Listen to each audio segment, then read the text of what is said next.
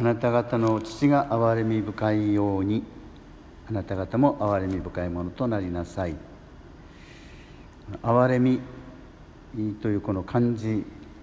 を調べてみました。ら、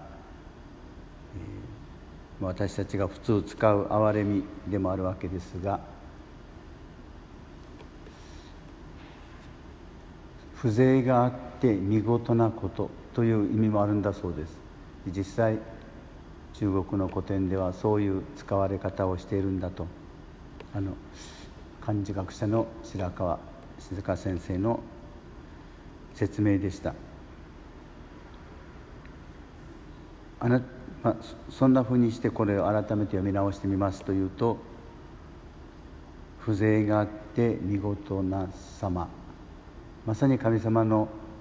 特徴と言えるんじゃないでしょうか。一方この人を裁くなの後のこう私たちの人間界の状況というのは風情というよりも何かこうざわついてて、えー、穏やかではない砂漠な、えー、許しなさい何かこう人と人との関係のぎくしゃくした姿がそこに裏にはあるようなこと、まあ、感じがするわけなんです。それに比べて大然自弱物事に動じない思わず人々が感嘆するような感嘆する声を上げたくなる。ちょうどあの皆さんが体験されたというあの長崎でのあの大雨の中の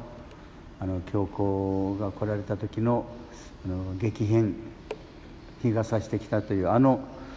ああいう状況じゃないのかなと。まさに神様のなさることは時にかなってて素晴らしいとあるように。私たちのこのざわついた状態と神様のその静けさとそれは見事なまでに私たちをも落ち着かせてくれる。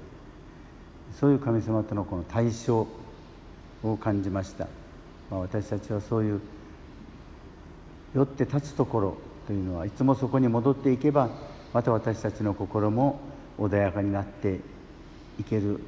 という安心感の得られる場所としてそういう方としての父なる神がいらっしゃるのかなと、ま、思うことでした。